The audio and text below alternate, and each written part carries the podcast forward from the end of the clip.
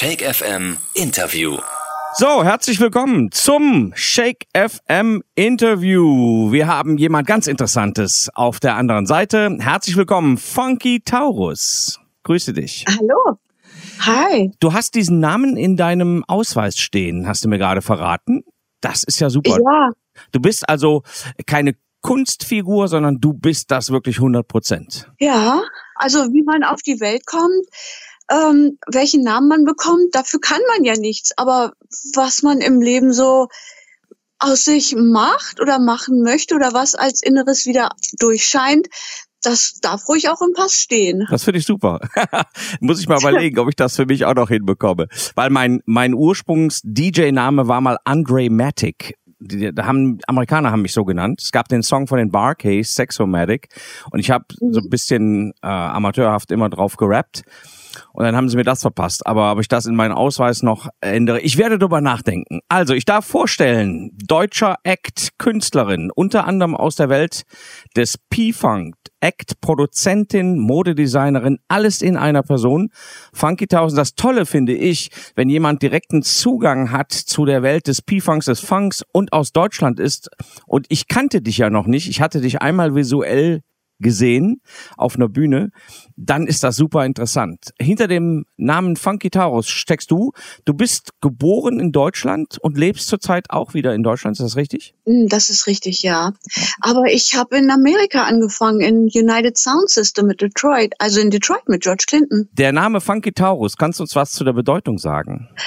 Ja, ich habe eine Fotosession gehabt und da ist ein Stierkopf in dem Lackanzug erschienen. Da kamen so die Hörner des Stiers heraus und so die Nüstern. Und dann dachte ich, ach, Taurus, ja. Und dann, hm, ja, Funky, okay, Funky Taurus, okay, fertig. so Ähm. ist das gekommen, ganz natürlich. Die erste Prägung auf das Thema Funkmusik, ähm, wie ist das passiert? Wie, wie siehst du das selbst in der Nachbetrachtung? Was hat dich zum Funk gebracht? Ähm, die Resonanz von außen auf meinen inneren Beat, auf meinen inneren Rhythmus. Also es, ich habe immer nur Resonanz von Personen bekommen, die mich irgendwo geblickt haben.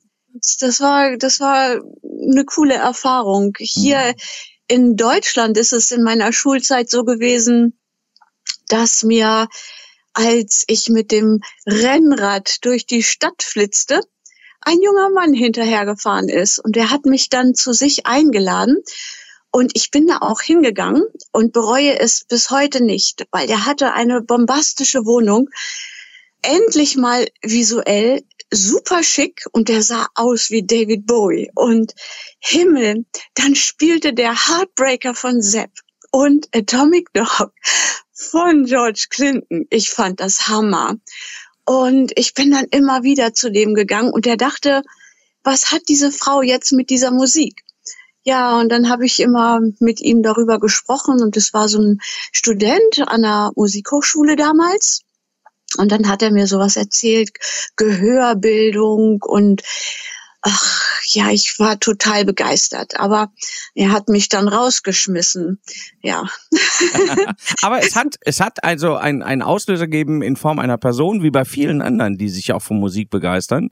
Und da hast du zum ersten Mal natürlich mit Atomic Dog von George Clinton und Heartbreaker von Zapp zwei hammerintensive Tracks ja auch vorgeführt bekommen. Es hat dich also so richtig gepackt, wie ich dein Wochenende Absolut, nehme. absolut. Also es war endlich mal ein Beat, der meinem persönlichen Rhythmus entspricht. Mhm. Ich konnte auf diesen Beat tanzen.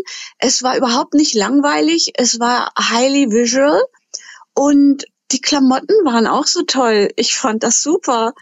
und es waren immer viele Leute dabei. Ja. Fand ich auch sehr gut. Was hat dich denn frühkindlich geprägt oder jugendlich? Was lief denn für Musik in deinem Enter Elternhaus? Ja, ich kann mich kaum noch erinnern. Also viele, vieles, was aus dem Radio kam, habe ich einfach gar nicht mitbekommen, weil es hat mich nie gepackt. Also Mhm. es lief dann, oft waren es in meinen Ohren eher Störgeräusche. Es hat mich immer aus meiner eigenen Welt gezogen und dann habe ich ausgestellt, es hat mir nicht gefallen. Also in der Schule wurde es mal interessant, da haben wir so Charles Ives gehört. Zu Hause hatten wir ähm, von der Musik her es war keine Priorität. Mein Papa war Jäger und hatte eine Firma. Ja, ich war eher in der Natur unterwegs, mhm. so mit Pferdchen und Tieren.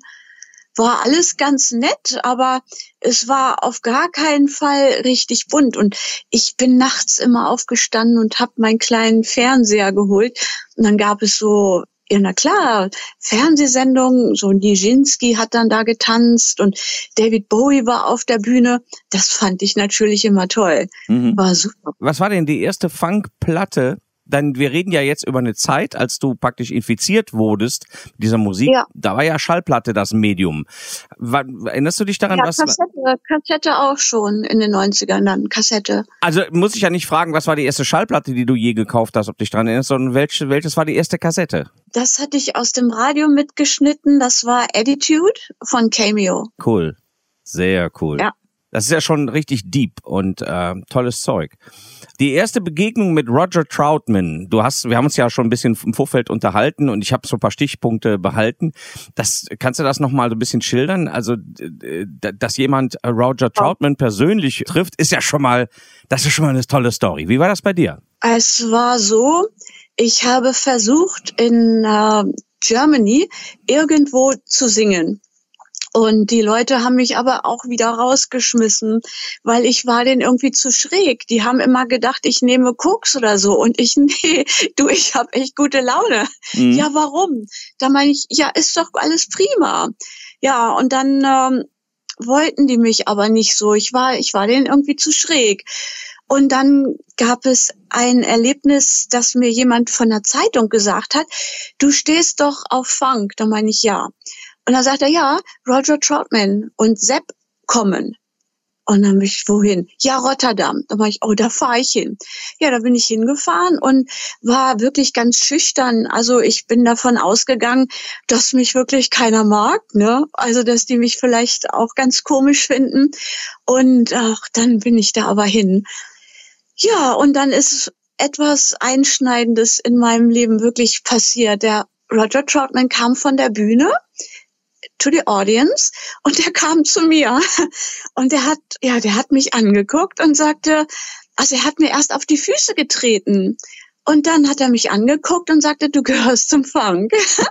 und dann hat er mich backstage eingeladen und ähm, hat mir seine Visitenkarte gegeben. Also das war noch Dayton, Ohio damals. Ne? Mhm. Ja, also ich, ich war absolut perplex. Also ich habe da ich glaube, bis den nächsten Morgen um acht Uhr früh irgendwo gesessen und überlegt und mein ganzer Kopf drehte sich und meine ganze Person drehte sich anders dann plötzlich. Ich dachte, oh wow, der mag mich? Wow. Und dann dachte ich, also wenn, wenn der mich mag, das ist irgendwie gut, das ist super. Oh, hurra. ja, und dann habe ich immer den Kontakt gehalten und also der, wir haben uns jetzt, äh, ich habe jetzt gerade mit Sepp wieder gefilmt und wir verstehen uns Bombe. Also es ist echt toll. Ja, meine Mama war noch dabei, hat die kennengelernt jetzt auch, ne? 2017 waren die hier in Deutschland und ja, Fotosession, Filmsession, Interviews im Bus. Mhm. Also schon klasse. Also es ist echt, echt, also von Heartbreaker in meiner Schulzeit über Roger Troutman dann wirklich bis hin äh, zu so einem tollen privaten Kontakt und also wirklich phänomenal. Ich mhm. freue mich riesig. Also ich habe dich in deinem Outfit schon mal bemerkt, bevor wir jemals miteinander das erste Mal gesprochen hatten. Das war auf der Bühne in Köln bei einem George Clinton Konzert. Und da war klar, dass du in irgendeiner Beziehung zu George Clinton stehst. Wie hat das mit George Clinton angefangen? Wie hast du den kennengelernt? Als ich mit Roger Troutman gesprochen hatte, wurde ich etwas mutiger und habe es gewagt, George Clinton kennenlernen zu wollen und habe dann auch wieder in Holland ihn getroffen auf einem Konzert und er kam die Treppe runter und sagte, also er hat mich angeguckt, sagte, Baby, was ist los? Setz dich. Ja, dann haben wir da auf der Treppe gesessen und uns unterhalten. Und er guckt so meine Fingernägel an und sagt, oh wow, super. Und dann ja, hat er mich gefragt, kannst du singen? Was machst du so? Ja, dann habe ich ihm ein paar Sachen gezeigt und Fotos und dann ähm, hat es nicht lange gedauert. Also er hat dann gesagt, also ich lade dich zu mir privat ein und ich durfte dann bei ihm privat in Detroit leben und wohnen, bei seiner Familie. Oh. Wir haben uns verstanden sofort. Du hast also praktisch da auch vor Ort, nehme ich mal an, die gesamte, das ganze Konstrukt um George Clinton wahrscheinlich mit der Zeit auch kennengelernt. Ich habe da gelebt, bei ihm privat, bei sich, bei ihm und seiner Familie. Ja. Also er hat mich eingeladen zu sich nach Hause. Also wir haben da ab drei Uhr früh im Studio gesessen und ich durfte lernen. Also er hat mir seine Produktionstechnik gezeigt. Also ich durfte lernen, ja, wie man das Studio so zusammenbaut. Ich hatte damals schon bei Prince angerufen. Die hatten mir schon Studio-Equipment-Listen runtergeschickt, weil als George mich eingeladen hat, oh mein Gott, ich wollte unbedingt gut genug sein. Ich habe gelernt wie Tier. also alles, alles, was Prince da in seinem, in seinem Studio hatte in Chenison, in äh, Minneapolis, Paisley Park, ja, das haben die mir nachts erklärt, ne? Mhm. Und dann bin ich zu George und war toll. Wie muss man sich das vorstellen von außen, dass du den Prozess des Produzieren und des Songschreibens, ja, dir erlernt hast? Also du hast dich sehr damit beschäftigt, hast du mir erzählt. Wie kannst mhm. du das beschreiben? Wie hat das angefangen? Und wie ist das, wie hat sich das weiterentwickelt? Doch, das hat angefangen. Ich wollte eine Gesangsaufnahme von mir haben und hatte null Equipment, gar nichts. Und mhm. bin in ein Studio gegangen und das Studio war defekt. Das wusste ich aber nicht. Und dann habe ich da gesessen und so lange rumgeschraubt, bis ich eben wusste, wie man das ganze Ding in Gang schiebt. Ja, dann musste ich da rumlöten, weil der Kanal kaputt war. Und bevor ich dann singen konnte, habe ich dann ganz einfach dieses Studio da irgendwie zusammengeschraubt. Nicht weil ich wollte, sondern weil ich musste. Mhm. Weil ich wollte unbedingt fertig werden. ja, und dann habe ich das gemacht und ähm, musste mich mehr oder weniger zwangsläufig damit befassen, weil ja, ist so wie es war, ne? Autodidaktisch quasi, ne? Ich habe alle möglichen Leute angerufen, die sollten mir das erklären. Mhm. Und dann bin ich in die Technikläden gegangen und immer wenn einer nicht weiter wusste, bin ich in den nächsten Laden gegangen, so lange bis es fertig war und bis ich dann wusste. Das war das war ganz okay. Also es war war mehr Informationen, als ich zu der Zeit verarbeiten konnte aber ich konnte aufholen. Also es hat sich dann ab einem gewissen Punkt nicht wiederholt, aber ich wusste dann so die, die Kabelimpedanzen und wie das mit zusammengehört und so. Und ich dachte, ja, okay. Ja, und dann habe ich gemerkt, welche Freiheit mir das bringt. Also ich war plötzlich von Ton und Sound Engineers unabhängig, konnte nach meinem eigenen Tempo und gut dünken zu jeder Tages- und Nachtzeit arbeiten. Ja, und der Kostenfaktor, ich konnte das dann zu Hause machen, ne? Mhm. Also ich muss Studios nicht mehr bezahlen und ja, das wurde dann auch immer spannender. Es gab immer neue Sounds, immer neue Module, immer mehr Technik. Ja, und das war für mich natürlich mega spannend.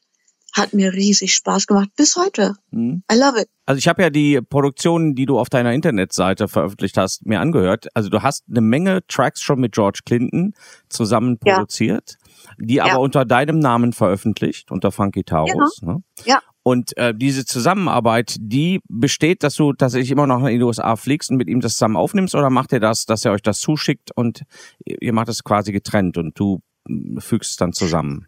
Also es gibt da tatsächlich alle Varianten. Also als wir noch hier die Tourneen hatten vor Corona, mhm. da konnte ich mit George natürlich, also ich war dann auf der Bühne, habe gesungen, aber wir haben dann natürlich in den Hotels auch weiter recorded oder im Bus.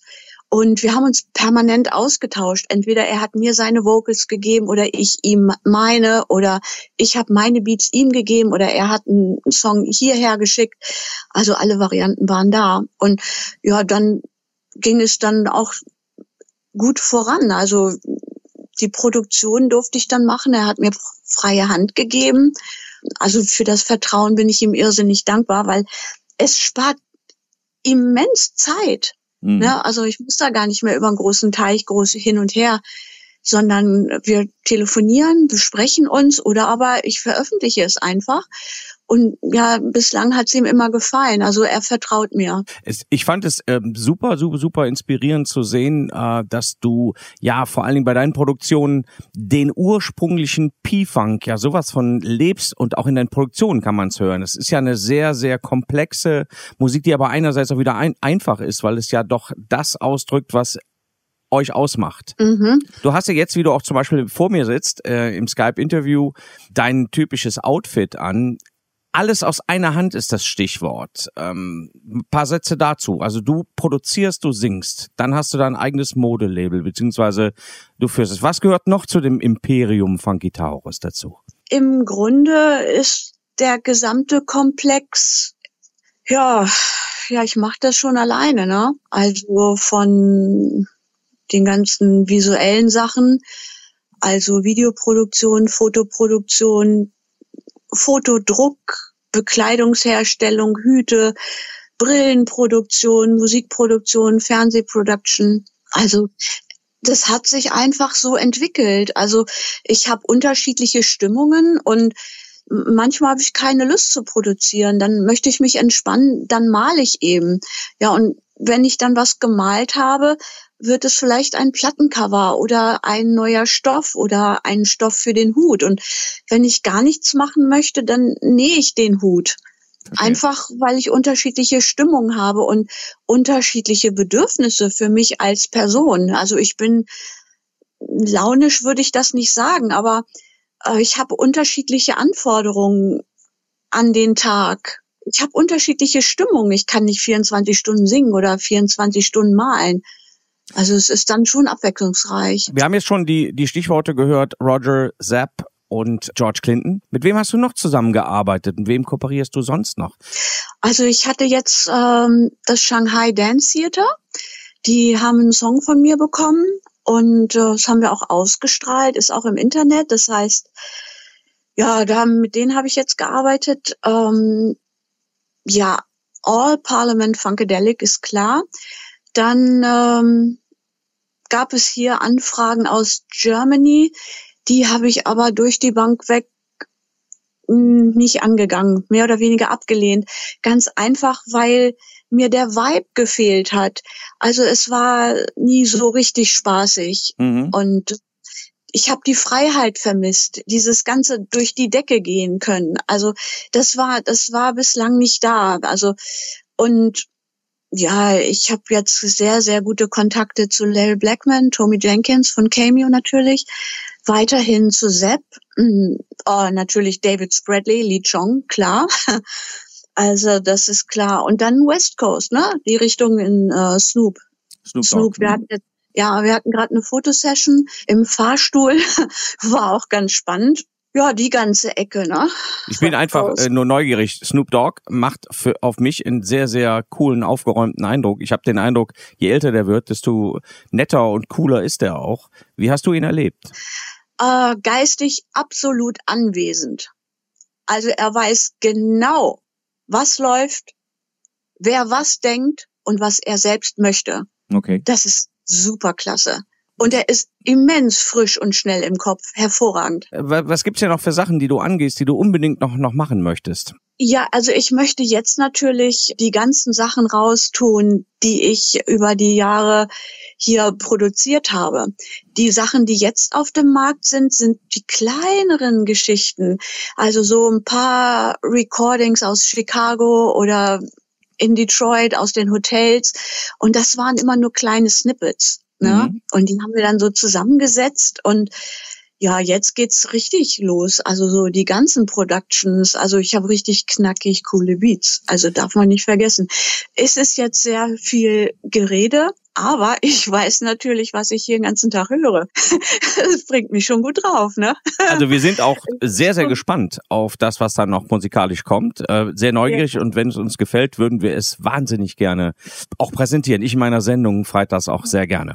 Letzte abschließende Frage. Du hast ja mit Sicherheit, da du schon lange als Funky Taurus aktiv bist und sehr, sehr aktiv, wie wir gerade gehört haben, ja sicherlich auch eine weltweite Fanbase. Wie weit streckt sich das denn so? Und kommunizierst du mit deinen Followern regelmäßig oder wie handhabst du das?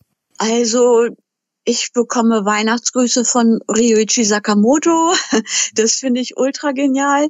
Dann ähm, aus allen Erdteilen, aus allen Ländern dieser Welt äh, kommt unter anderem Fanpost und äh, ja, also ich weiß gar nicht, also die meisten Streams und Sales habe ich in den USA, weil es ist ja, dass Funky Taurus mehr oder weniger doch ein US-Act ist. Also mhm. ich habe ja meine Base in äh, Germany, ja, aber ich arbeite natürlich letztendlich ausschließlich mit Amerikanern, ne? Und mhm. es stand, ich sehe es fast als Import, aber anyway. als Import to Germany, ne? Irgendwo. Ja klar, du, wir führen das Interview jetzt gerade, du bist in Hannover, glaube ich, jetzt gerade, richtig? Ja. Ich sitze ja hier in Krefeld. Also, ich kann nur abschließend sagen, ich fand das mega spannend und total sympathisch, dass ich äh, dich gefunden habe, dass wir uns mal unterhalten haben. Und ja, jemand aus Deutschland, der so nah am Funkpuls der Zeit ist, äh, das hätten wir nicht gedacht. Wir wollen ja auch alle möglichen Leute in Deutschland, die Community erweitern, indem wir Leute vorstellen. Und ich glaube, dass wir so ein bisschen was Spannendes zu dir gehört haben. Die Links Links findet ihr ja in unserer Ankündigung zum Interview.